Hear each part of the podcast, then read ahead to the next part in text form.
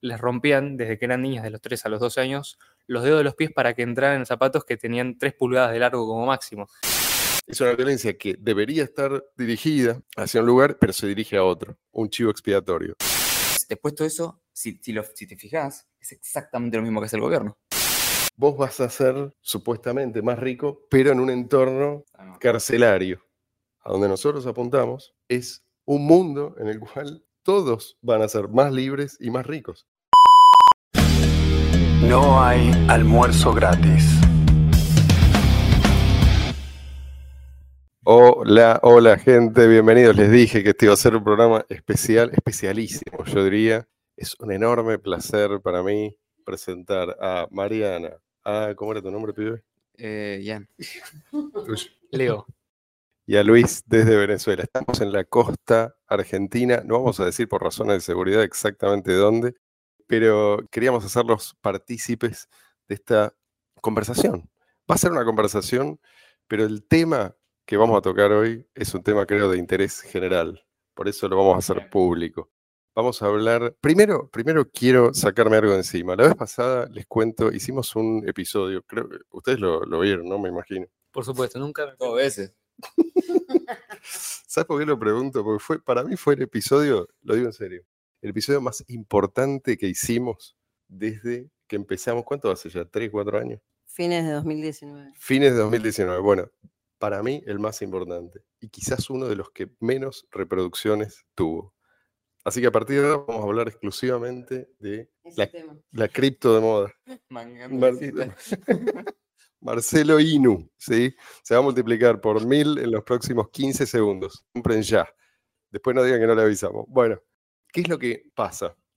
Para nosotros, digo, coincidimos, ¿no? Hablo también en nombre de Mariana. Es un episodio de la mayor importancia. Dijimos un montón de cosas. Me parece, me pareció a mí que ameritaba un pequeño apéndice, porque algunas cosas quizás se pueden llegar a malinterpretar. Yo sé que me estoy dirigiendo me estoy dirigiendo a unos pocos interesados, pero necesito sacar esto de mi sistema. Ya se, ya se durmió. Ya dormiste a uno de los que está acá. ¿Lo No, viste? no, ¿Lo no. viste? Sí, sí, no, sí. Una mano en el corazón, ¿lo viste? Sí, boludo, sí. A ver, ¿de qué hablamos? Una mano en el corazón. No lo viste. No me digan que donde llegaron se instaló Marce y se apagó el aire acondicionado. No, no no, acá tenemos aire acondicionado, tenemos, No tenemos. lo vi porque, porque es el que estuve. No, es el, el No único. lo vi porque lo viví. No, no, no. No importa. Bueno, hablamos el otro día de las revoluciones, particularmente las revoluciones sangrientas, cómo evitarlas. Digo, ¿cómo puede ser que esto no le interese a más gente? ¿Cuál es la, la causa de muerte principal sobre este planeta? No me digas que tratado de un libro ese episodio. ¿Eh? ¿Tratado de un libro ese episodio? Ah, es verdad. Por eso no lo veo, boludo, porque participé. ¿Vos lo viste? Debo admitir que cuando vi el último ¿Quién episodio, quién participó, dije, Esto no vale la pena. vamos, vamos a dejarlo para otro momento más especial. De igual manera, estoy dispuesto a responder la pregunta si eso es algo que vale la, la respuesta. Considero que el Estado es la principal causa de muertes. Bueno, No lo vi. mm, no lo viste. Pasa. No lo vi, sí. Porque habíamos hablado No de. está entiendo, él está, y ve la cara.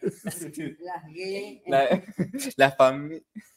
Cuando quieran, va- vamos a poner una regla, porque esto si no es muy caótico. El que quiere decir algo y realmente lo amerita, me saca el micrófono. ¿sí? Saca todo. Por- este, entonces, hablábamos de eh, los equivalentes actuales. ¿No? Estos pibes que andan por las calles manifestándose, pegándole a cualquiera que no esté de acuerdo con ellos, ellos tienen su paralelo. Está bien, hoy no tienen poder, pero más o menos el origen de esa violencia es el mismo. ¿sí? Es una violencia que debería estar dirigida hacia un lugar, pero se dirige a otro. Se dirige hacia un chivo expiatorio. Es violencia mal dirigida. Y esto es lo que, por lo general, no se acepta. Esta es la razón por la cual nosotros nos centramos en la infancia, porque en realidad lo que están haciendo estos chicos es, en lugar de preguntarse, che, ejemplo, ¿no? Muy común hoy, por ahí, en su momento no tanto, mamá, ¿por qué vos necesitas asistencia estatal para esto, para esto, para esto, para esto? No. ¿Por qué llegamos a este punto? Eso es lo difícil. A nadie le resulta fácil cuestionar a los propios padres y enfrentarlo mucho más. Entonces es más fácil enfrentar a un fantasma, ¿sí? Entonces, al no cuestionar, tienden a, también a, a repetirlo, ¿no? Porque ahí es donde esto se vuelve algo hasta cierto punto predecible. Pero no es que no se puede resolver, no se puede cuestionar. Esta es la visión habitual, ¿no? Las revoluciones tienen que ver con tales y cuales factores y se concentran en esos factores, los historiadores, los sociólogos, lo que sea, en esos factores que en realidad son como inexorables. ¿sí? Esto es como, no sé, lo geográfico, vos no tenés ninguna influencia sobre eso, ¿sí? lo climático, qué sé yo. Pero acá estamos hablando de algo que sí, sobre lo que sí podemos llegar a tener influencia. Por eso hablamos de eso. Y también esto de la, bronca mal dirigida o, la, o- no dar la responsabilidad al que lo merece genera también un resentimiento que se transforma en más violencia. O sea, es como un, un círculo vicioso de violencia al no tener claro dónde está el, el origen del problema, dirigirlo hacia otro lado y eso es, es un malestar que se transforma en que- resentimiento y potencia el tema de la violencia. Nunca, nunca se termina de saciar, Sí, porque en realidad... replicando lo mismo. Claro. Entonces, pero si vos te pones a pensar, es curioso, porque en realidad esto, que una vez que vos lo entendés, resulta obvio, hay muchísima gente, estoy hablando de gente, de, tipos que estudian toda la vida, no se plantean esto. Y sería el equivalente a no plantearse por qué en China todos hablan chino. ¿No? Si la gente en China habla chino, es porque en la infancia cada chino a su alrededor tenía gente hablando en chino. Y esto también es un lenguaje. Si vos te creas en un entorno violento y nunca lo cuestionas, esto es clave, ¿sí? porque no es que no se puede cuestionar, sí se puede cuestionar. Si no lo cuestionas, entonces vas a tender a repetirlo. Y lo contrario también es cierto. O sea, esto te condiciona. Si vos te creas en un ambiente en el cual lo normal es la empatía, no la negociación, eso, también es un lenguaje. Entonces, no es una equivalencia caprichosa. Esto es así. ¿Sí? Es la misma razón por la cual, no sé, entre los musulmanes, ¿sí? tenés una tasa altísima de musulmanes, pues si crían, ¿sí? les enseñaron esas creencias. De vuelta, no significa que uno está predeterminado. Hay musulmanes, pero son excepciones, que dejan de ser. Yo, una de las cosas que noto im- igualmente que esto que vos mencionabas recién, muchas veces se utiliza también como una justificación para esta acción. Es decir, las personas no pueden actuar de otra manera porque justamente nacen y se crían en ambientes que son de este estilo y ese cuestionamiento del que vos hablás es muy raro, es muy difícil que se dé. Entonces, de alguna manera, exculpan a las personas que después repiten esos comportamientos. Y yo lo veo como un, defecto en general del pensamiento de esas personas. Es decir, hay un cuestionamiento que puede hacerse y en todo caso debería hacerse para analizar esos patrones de, de conducta, eh, que en muchos casos no son revisados y se transmiten a generaciones nuevas sin justificarlo de ninguna manera. Porque, por ejemplo, una de las cosas que da la casualidad, yo hoy estaba viendo un documental sobre una práctica que se mantuvo en China durante mucho tiempo. No solamente hablaba en chino, sino que durante siglos a las mujeres, sobre todo las de alto estatus social, les rompían desde que eran niñas de los 3 a los 12 años los dedos de los pies para que entraran en zapatos que tenían 3 pulgadas de largo como máximo. Entonces, esas costumbres se trasladaban, digamos, a todas las generaciones posteriores y eran incluso las madres que rompían los dedos de sus propias hijas, proceso por el cual ellas habían pasado. Al día de hoy todavía hay personas que tienen eh, ese procedimiento hecho, ancianas muy viejas en China, que todavía se acuerdan del dolor que sintieron. Y si no hubiera sido porque la práctica fue de alguna manera prohibida por el régimen comunista, no es que estamos eh, a- alabando algo, pero bueno, algo bueno capaz que salió, probablemente esas mismas mujeres hubieran mantenido esa costumbre en muchos casos. Costumbres completamente barbáricas. Por eso es importante lo de UPV y los episodios de Nuevo Almuerzo Gratis sobre UPV. Ahí, por ejemplo, en el segundo episodio se habla sobre el tema de la voluntad, ¿no? Si tenés una voluntad. Porque parte de lo que se hablaba justamente es que argumentativamente no puedes decir que no existe la voluntad o que es un, un gran misterio, como dice Harari. Sí, sí, es, Ponele, una- es una Que dice, "No, contradicción. la voluntad es un misterio místico. Ah, bueno, entonces, ¿por qué estás diciendo esto? ¿No? O sea, ¿cuál es tu voluntad para decir esto? Si no la tenés, es algo totalmente contradictorio. No hay Bueno, libertad, sí, más que voluntad. Claro, eh, decir que porque si tenés una familia que te pegaban, no puedes cuestionarte el hecho de pegarle a tus hijos, Sí. bueno, significa decir que no tenés voluntad, lo cual es contradictorio. Exacto. Ya estoy predeterminado por mi Claro, crianza. Aclaro que UPB es eh, la sigla en inglés de conducta Ah, universalmente sí. preferible, Ustedes digo, usaron- por las dudas que... Ustedes usaron CUP. Sí, CUP, Sí, No, yo, yo, yo, yo pensé lo mismo, pensé que iban a buscar y le iba a salir un, un episodio de Santiago City, ¿no? Por lo del U- U- UBI. Este, y, y- y otra cosa que, que suele pasar es que si no se cuestiona, tiende a espiralizarse. Entonces, sí, nadie, yo no lo cuestiono, nadie lo cuestiona a mi alrededor y no funciona, entonces es cuestión de ¿no? redoblar la dosis y ese es el tipo de cosas que vemos en la revolución, no solamente en la revolución francesa, pero a veces esos niveles de violencia, eh, esos actos diabólicos, solamente pueden explicarse de esa manera, ¿no? O sea, es lo que ellos mismos sufrieron, pero nunca cuestionaron. De vuelta, ¿sí? ¿Y por qué yo insisto en hablar de esto? Ustedes dirán, Marcelo, no, el anterior episodio a la gente mucho no le interesó. Ok, pero yo no sé quién está escuchando. Fueron pocos, pero quizás estoy llegando. Uno de esos tipos está abriendo los ojos, está entendiendo y tiene una capacidad mucho mayor que la mía de convencer a otros. ¿no? Es mucho más persuasivo o por alguna razón el día de mañana vaya a saber. Quizás ese tipo llega a ser eh, a tener una gran influencia o quizás es un nuevo Elon Musk que pasa a ser el hombre más rico del mundo, se acuerda de esto, esto lo, lo entiende y eh, de alguna manera estamos cambiando ¿sí? el destino de la humanidad. Modestamente, no digo que eso vaya a suceder, pero si hay una probabilidad, hay que intentar. Sí, encima todos estos comportamientos después es como que se, se replican, si querés, colectivamente, ¿no? Eh, más allá de metodología individualista, Sí. el hecho, por ejemplo, de que de chico te hayan castigo con retención física. Te quedas en el banquito hasta que yo te diga. O sea, bajaste la escalera corriendo, entonces el castigo no ordenaste, el castigo es te quedas en el banquito llorando hasta que yo te diga. Lo normal es que cuando le preguntan instantáneamente al niño si entendió por qué está sentado, le conteste cualquier cosa Mm. menos algo que esté relacionado con eso. Esto es algo también que hablamos sobre el- en el episodio de homeschooling, como, no recuerdo si lo hablamos, pero como lo- los castigos no están relacionados Mm. con eso, ¿no? O por ejemplo, No aprende lo que vos sí, pretendés te que aprenda. todos los juguetes, ¿no? Te saco todos los juguetes o, o este tipo de cosas, o te pego, ¿no? Sí. Eh, Entonces, después todo eso, si, si, lo- si te fijas, es exactamente lo mismo que hace el gobierno. No pagas impuestos, te retengo físicamente. Entonces, ¿Eh? ¿Sí? Te voy a buscar violentamente, te saco tus cosas Te confisco violentamente, todas tus te confisco tus propiedades. Claro, sí, es lo, es- juguetes. sí, tus juguetes, ¿verdad? Sí, es lo mismo, pero en otro nivel, ¿no?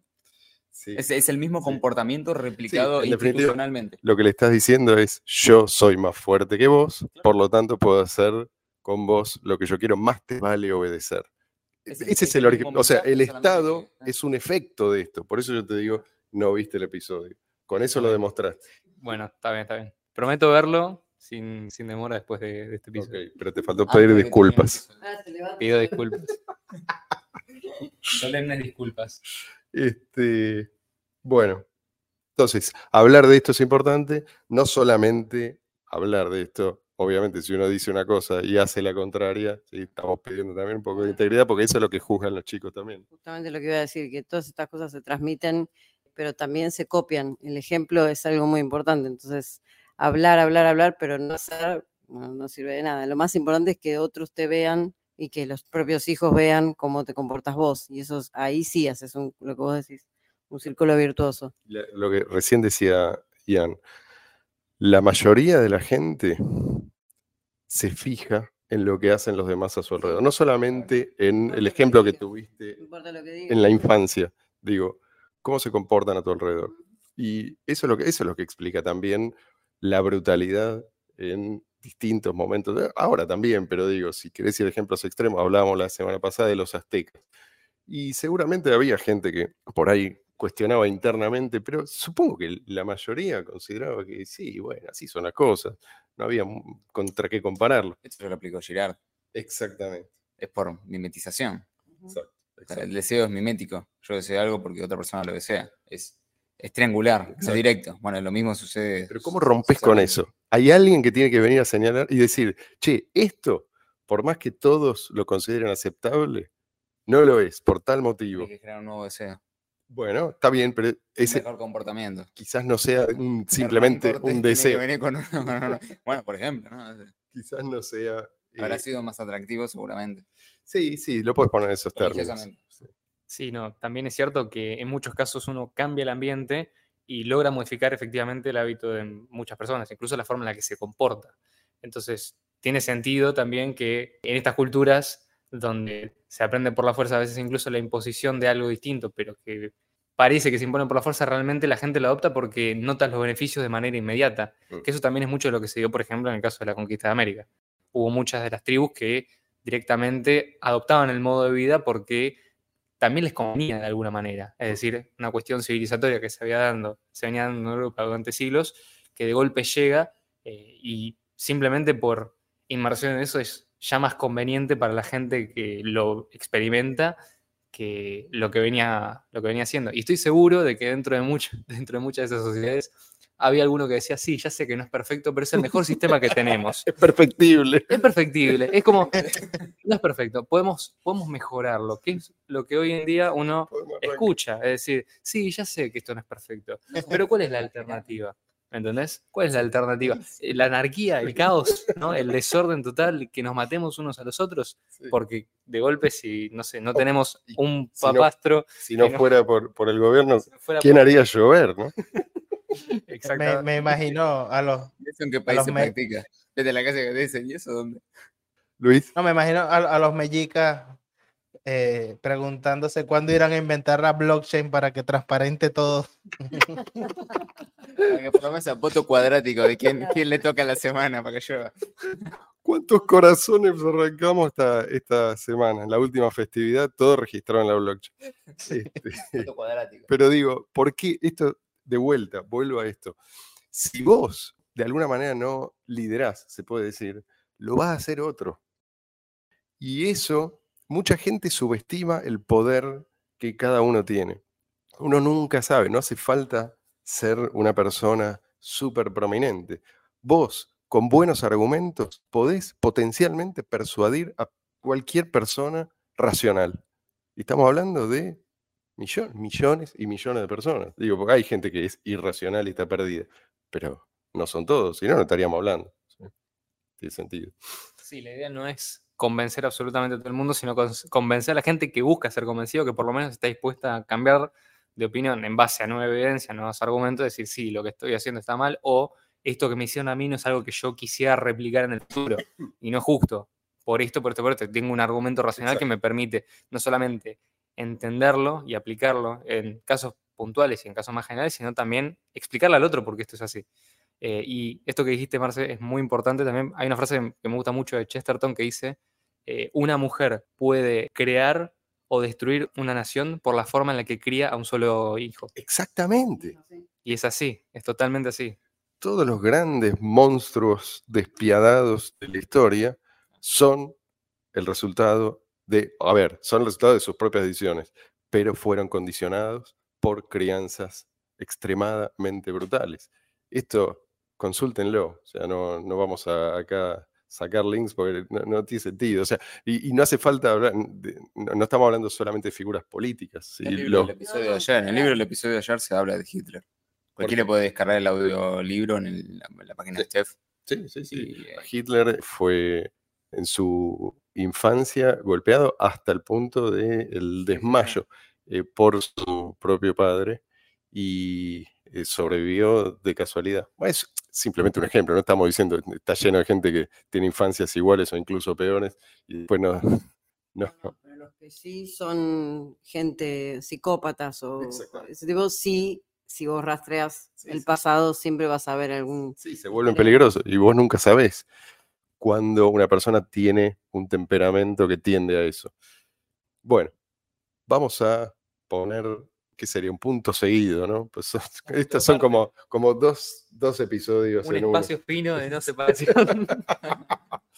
Sí, hay muchas cosas que queremos contarles. Bueno, en realidad estos chicos llegaron, y a mí no me gusta contar las tribulaciones eh, ajenas, me gusta contar las propias, pero el- tenían que demorar unas cuatro horas, cinco como mucho, terminaron demorando nueve o diez horas en llegar. La pasaron muy mal y todo hoy, gracias al tráfico, al tráfico. el, sí, sí, eh, tráfico se dice, tránsito, vos Yo pondría la palabra tránsito ahí, Sí, porque el tráfico es el movimiento regular de los autos. yo lo consulto porque eh, es la única persona que puede tener una respuesta certera e No, no- no instantánea. estoy- no, no, no, o sea, no firmo tampoco. Simplemente lo digo. Que alguien con más tiempo lo Sí, en este momento hay un montón de Lo gente. con la RAE. No. Tenemos una gran noticia. eh, queríamos compartirlo hoy. Es algo que va a ocurrir dentro de unos meses, pero se está gestando. Va a ser, creo, un evento memorable. La conferencia de Bitcoin Cash en Buenos Aires. Vamos a convocar gente de todo el mundo, pero lo que más nos interesa no es eso, porque van a venir, van a venir tipos que son verdaderos OGs, como dicen los chicos hoy. Los chicos son ustedes, díganme si Yo diría eminencia. eminencias. Sí. Pero, No soy representativo de la clase de persona que está buscando. no, no, pero digo, pero eh, está principalmente pensado para reunir y para el disfrute de la comunidad local. ¿sí? Va a venir gente de todas partes. Lo que queremos es que esta conferencia, obvio que esto es un work in progress, ¿no? ¿Cómo se dice en castellano? Un, trabu- un trabajo en progreso. Un trabajo en progreso. un trabajo en progreso. Pero lo que, lo que queremos, la, la idea central creo es, Bitcoin es una moneda. Por lo tanto, si no se usa, su valor eventualmente se pierde. Se oxida. Se oxida. Hay que usarla. Vamos a, nosotros damos el ejemplo, pero queremos mostrar lo que está pasando acá, porque lo que está pasando acá creo que, eh, no digo que no está pasando en ningún otro lugar, pero es excepcional. Pero no está pasando en ningún otro lugar. que realmente la gente esté usando, y no como mero instrumento especulativo, sino que esté usando una cripto como moneda, tal como ¿no? pretendía Satoshi que se usara. Esto está pasando acá. Y queremos mostrarlo al mundo porque eso contrasta con, no estoy hablando solamente de, de Bitcoin BTC, en general, ¿sí? esto es para la gente, es una inversión. ¿sí? Pero aún si vos lo tomás como una inversión, tenés que preguntarte, ¿qué hay detrás? ¿Cuál es la utilidad? Bueno, eso, en eso nosotros nos queremos centrar y queremos mostrar al mundo que no solamente funciona como efectivo electrónico P2P, no solamente que hay gente usándolo, sino qué clase de gente está usándolo. Porque hay una diferencia fundamental entre la persona que entendió esto, o sea, la persona que quiere usar el efectivo electrónico P2P porque entiende su valor, porque lo necesita, y la persona que invierte porque compró esta idea, el discurso de Michael Saylor, pone, voy a ser rico si invierto en esto. Si vos lo guardás en una especie de, metafóricamente en un cofre, pensando que algún día quizás lo puedas cambiar por mucho dinero fiat, vos estás jugando para el rival. En realidad, lo que te está moviendo es el miedo, porque estás haciendo lo que no amenaza al sistema monetario y financiero tal como lo conocemos. Entonces, creo que es una posición cómoda y muy peligrosa. Mucha gente cayó en esta trampa. Nosotros queremos mostrarle la salida. En este caso, la salida sería que la gente pueda ver y experimentar por sí misma cómo esta tecnología está creando una base sólida de usuarios en Argentina y no solamente eso, sino cómo más y más personas cada vez se van dando cuenta de que esto es lo que de alguna manera va a llevar a la utilización de la moneda. Es decir, uno puede muy cómodamente quedarse en su casa, incluso gente que dice que, por ejemplo, apoya la visión original de Satoshi, le gusta Bitcoin Cash, pero tiene como toda esta idea de que, ok, pero hay alguien más que va a hacer el laburo eh, porque hay incentivos suficientes. Y muchas veces esos in- incentivos es cierto que están, pero no necesariamente se ponen en práctica. Y no hay que desmerecer, y esto es, me vuelvo a lo que dijiste al principio, no hay que desmerecer el trabajo que puede hacer cada individuo y el nivel de afectación que puede tener eso en una sociedad. Porque esto se esparce como una mancha de aceite. En un momento termina abarcando a más de una persona y no sabes cuando empezás a utilizar esta tecnología, la empezás a compartir con otras personas, empezás a consumir, empezás a generar círculos de alguna manera que crean una comunidad y un hábito de uso, no sabes dónde puede terminar eso. Nosotros creemos que potencialmente puede terminar en todo el mundo con la eliminación del Banco Central, con la eliminación del dinero fiduciario, con la eliminación de un montón de trabas al comercio y en definitiva un montón de trabas a la libertad de los Perdón, individuos. y, y digo, para el que vive en este dilema de yo quiero ser libre o quiero ser rico, como si, como es un falso dilema, porque esto que vos estás describiendo es un mundo en el cual todos, independientemente de en qué hayan invertido, van a ser más ricos. todo el mundo va a tener más posibilidades de elegir.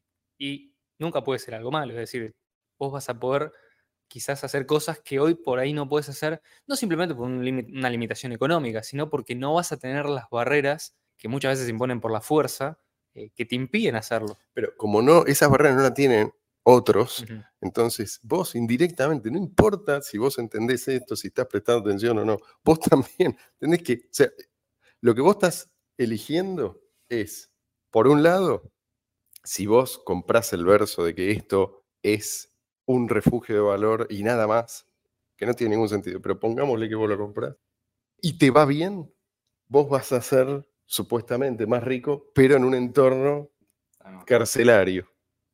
La alternativa a donde nosotros apuntamos es un mundo en el cual todos van a ser más libres y más ricos. Eso es posible.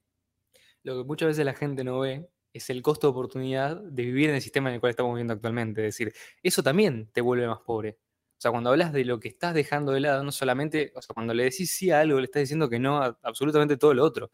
Cuando le decís sí al dinero fiat, e incluso cuando te convences de que le estás diciendo que no, pero realmente le estás diciendo que sí, como cuando invertís en BTC esperando volverte más rico para cambiarlo por más dólares, por ejemplo, lo que estás diciendo es sí al dinero fiat, no a todo lo otro. Entonces, el dinero fiat es la principal herramienta que tienen los estados hoy en día para controlar y limitar la libertad de las personas. Porque el dinero es el bien más líquido de una sociedad, es el bien que más se utiliza, es el más, es el más deseado, es el bien común en definitiva. Y tener un monopolio basado en la fuerza sobre eso termina generando un montón de daño. CBDC se vienen, además. O sea, lo que nosotros conocemos no es nada. Ya lo están probando. Incluso el otro día escuché que había... está por lanzar. Sí, El- sí, el euro digital. Justamente el otro día ve- veía unos videos de gente ya alertando en en TikTok o en las redes sociales. Uno de los videos que vi era de España, alertando, decir, sigan usando el efectivo, no rechacen el efectivo, usen el efectivo en, sus, en los locales de su barrio, porque se nos viene el euro digital y nos van a empezar, como ya lo dijimos un montón de veces, nos van a empezar a censurar la- las transacciones, van a, empezar, van a empezar a haber restricciones, van a empezar a haber bloqueos, van a empezar a haber confiscaciones, o sea, un montón de cosas que pueden pasar porque digitalmente lo pueden hacer. En cambio, con el efectivo este, en papel, por ejemplo, o sea, eso lo puedes evitar o lo puedes esquivar. En el caso del efectivo electrónico, encima tenés todas las ventajas del efectivo electrónico, pero en Europa ya está la alerta, ya está la gente empezando como a despertar de, esa, de ese sopor en el que estaban, ¿viste? Sí, le- a ver, el, el Banco Central Europeo lo, lo que dice es que igual si- si- siempre, o sea, siempre, nunca te van a decir vamos por todo lo que tenés. Lo que dicen y lo que obviamente van a seguir diciendo no durante un solo no te dicen es, eso, te van a dar beneficio dentro. Sí, es Te van a optativo. tentar, te van a Es optativo, está buenísimo porque es interoperable y el sistema bancario en Europa todavía no. Eh, vos vas a poder seguir usando efectivo, esta es una herramienta más y piri piri piripi, pero cómo es de a poco. Sí, sí, sí. No, y ah, además ya empiezan a tirar para ese lado. eh, quieren, eh, ya te están diciendo que vas a tener una la forma tienen, ya de... la tienen, ya está, o sea, Ya literalmente está, lo dicen ellos, sí, ¿eh? sí, O sea, sí, por- sí. Tienen Pero, pero además te dicen, el efectivo todavía no te lo sacan, pero te dicen que va a haber una forma de dinero digital que va a ser como el efectivo que Sí, vas a sí. poder usar, pero con más restricciones. Sí, pero con un límite. Sí. Es como puedes usar este, la CBDC anónimamente hasta, no sé, pago de 200 euros. Es- o es- obviamente, sí. en cuando entraste te lo bajan, Sí, pues, sí, te lo eliminan. Sí, exacto. Te eliminan, eh, digamos, es, ese límite, te lo hacen ridículo y además te sacan el efectivo, listo, ya estás adentro.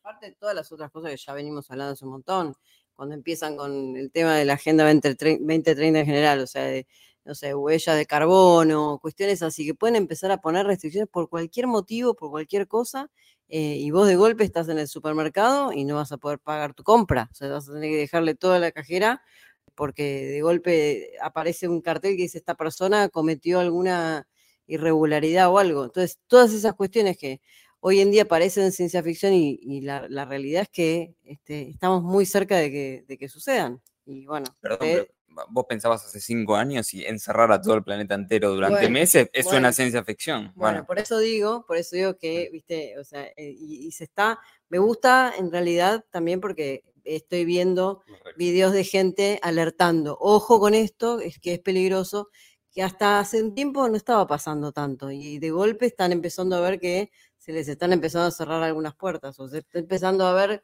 una situación que pueden llegar a quedar encerrados este, y, y bueno, tenemos por suerte, por suerte Sí, tenemos el sí. dinero electrónico peer-to-peer que Sí. nos puede salvar de Y eso es presión para mucha gente que todavía no lo han sentido. Pero cuando lo empiecen a sentir, cuando, cuando todo esto que por ahora es un proyecto sea una realidad cotidiana, la Sí. gente no va a tener más remedio que buscar alternativas. Lo decimos hasta el cansancio, pero porque es la es verdad. que es algo que va a pasar. O sea, ¿vos te imaginás dentro de 50 años que siga habiendo efectivo? No, claramente no. claro, Claramente va a ser todo digital. ¿no? ¿Y qué va a ser todo digital? Eh, una CBDC, obviamente. Una CBDC o dinero bancario mezclado con CBDC, la combinación que más te guste. Eh, Cualquier cosa centralizada. Claro, o sea, necesitas tener la opción. E- e- ese efectivo que hoy tenés, tenerlo. Sí. Entonces, lo que queremos hacer es esto, eh, mostrarle a la gente que sí, sí se puede, como decía Obama. Eh, Y sí, Macri. y Macri también. Macri decía si se puede, sí, todo el ¿Sí? tiempo. Todo el tiempo, era su eslogan de campaña. Eh, sí se puede, y cuanto antes se aclimaten, además es tan fácil, hay tantas herramientas, hay tantas novedades, novedades que no, no estoy hablando de, solo que también ¿no? hay, hay novedades que por ahí son las bases que hacen a la posibilidad de, eh, qué sé yo, aplicaciones que van a servir a mucha gente en el futuro. Pero estoy, estoy hablando de ahora, ¿sí? Eh, usar el efectivo. Nosotros solemos decir ¿viste? que en los primeros años eh, Bitcoin funcionaba como hoy funciona Bitcoin Cash, simplemente porque era la idea. Sí, bueno, pero en realidad no es exactamente así. Hoy Bitcoin Cash funciona mucho mejor y cada vez mejor y cada vez es más fácil, cada vez más accesible. Y de vuelta, frenarlo, yo qué sé, si no lo frenaron hasta ahora, no digo que es imposible, pero también esto es una ventaja. Mucha gente dice, no, pero tenemos acá, ahora tenemos esta o la otra moneda. qué sé yo". Son todas cosas que no fueron probadas, no pasaron la prueba del tiempo. Además de, bueno, todos los, cuestionamientos que hacemos siempre, ¿no? Que quién puso el dinero, que cuántas monedas van a crearse y cómo es la forma en que se crea y cuál es el sistema de incentivos. Todo esto no está resuelto. Eso lo resolvió Satoshi en su momento. No es que nosotros estamos enamorados de Satoshi. eh, es que Satoshi creó un sistema. Y vos fíjate qué es lo que pasa. Todas estas monedas, o la inmensa mayoría, empiezan con mucho bombo, es la gran novedad, suben y después si vos te fijás en ese ranking, pasan los años y la inmensa mayoría Sí, desaparecen. Cuando, se, cuando venden todo el preminado, Exactamente. Exactamente. después de ahí todo caiga. eh, ahí te das cuenta de que era todo publicidad. Entonces, tenés una moneda que está ampliamente distribuida, tenés una moneda sin preminado, tenés una moneda defendida por prueba de trabajo, con un sistema de incentivos que ha resistido, resistido la prueba del tenés tiempo. Y tienes gente interesada en usarlo. Tenés gente interesada en usarla. Tenés, Por eso es importante también ir a la conferencia. Sí. ¿Por qué? Porque probablemente vos capaz fuiste a un meetup de Mm. Concalle Argentina, o no. Pero si fuiste, probablemente te juntaste con una parte pequeña de la comunidad, ¿no?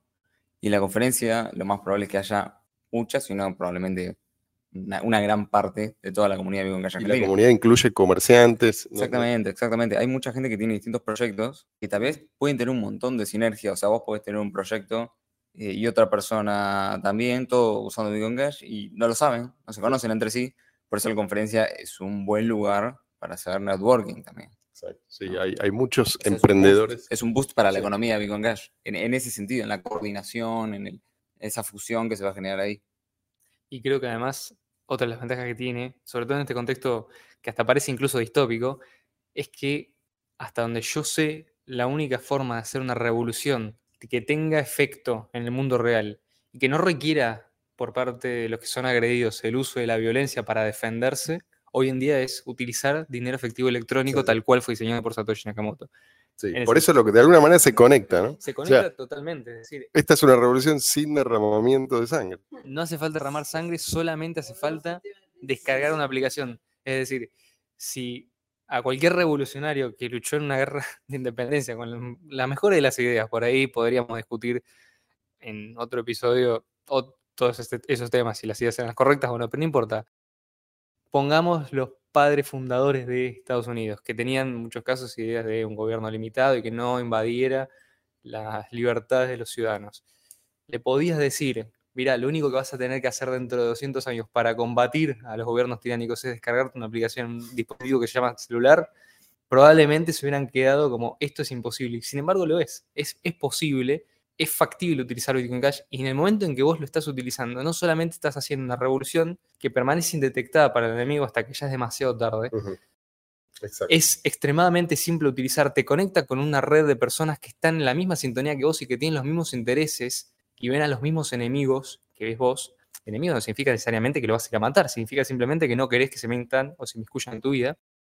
Y además tenés la posibilidad de hacer secesión de cualquier decisión invasiva que intenten hacer de ahora en adelante. Es decir, vas a ser inmune a cualquier intento de implantar una CBDC, implantar un registro de identidad universal, eh, hacerse con el control de tu riqueza por medio de la expropiación de los fondos y de las cuentas bancarias, incluso en el peor escenario en el cual eh, todos los bancos centrales se unen para formar un único banco central global y comparten toda la información de todas las cuentas bancarias eh, con una cantidad y garantizan y tratan de, por ejemplo, extraer riqueza de la gente cobrando más y más impuestos, impidiendo que se mueva libremente eh, el dinero y que se cree comercio, solamente teniendo Bitcoin Cash ya vas a estar exento de toda esa decisión, desde el momento en que te descargaste la aplicación en adelante. Es decir, sos intocable. Y si lo utilizás de- incluso de forma anónima, podés obtener mucha más privacidad que con cualquier sistema que hoy en día exista para proteger la privacidad. Mientras lo escuchaba yo a este muchacho hablar, pensaba en el tema Sunrise de Jeremy, de Bitcoin Cash Podcast. Con ese tema de fondo, ¿no querés ser disertante? Yo estoy dispuesto a disertar. Sí. Sí, sí, sí. sí. Anótalo. Este pibe promete. Anotamos, anotamos. Eh, no, pero digo, en serio, me gustaría que ese tema sea el tema de la conferencia. Por ahí es una bolude lo que estoy diciendo, pero eh, pues es un tema en inglés. Pero el otro día, Jeremy, no sé si recomendar esto o no, porque dura cuatro horas el video. Yo, yo lo vi entero. Por momentos lo aceleré un poco, pero lo vi entero. En esas cuatro horas explica, ¿por qué no? Explica en profundidad qué quiso decir Mm. en cada frase. Había dicho que lo iba a explicar en algún momento y lo hizo al final. Lo hizo, lo hizo. Sí, lo voy a recomendar. Es, es muy inspirador y Ojalá una- pueda venir, Jeremy, también. yo creo que sí, yo creo que va a venir. Va a venir. Va a venir. ¿Sí? Sí. ¿Confirmado? Sí, Sí, si no, no lo, Estamos dando la primicia Sí. acá. Lo acaba de contar Ian, muchas gracias. Bueno, es- eso también, no solamente vas a tener acceso a toda la comunidad con calle argentina, sino a la global que venga, además. Porque aparte, cuando hablamos de Argentina, probable- o sea, es muy probable que gente de todas las provincias vaya a venir y eso está Sí, y, buenísimo. a- y además mucha gente de afuera. De afuera de Argentina, ¿no? De sí, la sí. comunidad Hay mucha gente que tiene curiosidad, más allá de lo de BCH. Eh, tengan en cuenta que hay gente que está desde 2009, ¿sí? literalmente estaban ahí, era Satoshi, dos, tres más. Esos dos, tres más siguen creyendo que el éxito del proyecto de Satoshi es posible. O sea, por eso es que BCH sigue desarrollándose de la manera que lo hace, porque hay gente detrás que apoya, apoya de, de muchas formas, y también económicamente, que eso, eso es algo que irónicamente quizás nos dieron los que se metieron, los que invadieron y terminaron eligiendo a BTC, porque hay mucha gente que está desde mucho antes del fork. Entonces, ellos eligieron BTC. Bueno, estos tipos tenían BTC. ¿sí? Si vos subís artificialmente el precio, estás enriqueciendo también a tus adversarios. ¿sí? Y esos adversarios van a elegir qué hacer con ese dinero. Seguramente no lo van a usar para lo que a vos te sirve. Eh, y eso es lo que está pasando también, creo yo. ¿sí? Un ejemplo de esto y es Roger Ver, pero está lejos de ser el único. ¿eh? Los invitamos a todos a seguir en las redes de Bitcoin Calle Argentina porque ahí van a estar todos los anuncios, novedades, Sí. fechas. eh, y Esta semana anunciamos la fecha. Sí, sí. Eh, tenemos una fecha tentativa, va a haber un evento principal, pero va a ser todo en torno, eh, va va a ser en octubre, eso lo podemos decir ya, Sí, sí, sí. como para que se Sí, vayan agendando. Esta semana estén atentos a las redes de Bitcoin Calle Argentina porque vamos a hacer un post con la fecha exacta. Sí. Van a ser dos días. Van a ser do- dos, sí, dos días. Octubre y el, en la ciudad de Buenos Aires. Sí, en Ciudad de Buenos Aires. correcto. No tengo nada que agregar. Bueno, nos despedimos entonces. Sí, no quiero que me acusen de monopolizar el micrófono.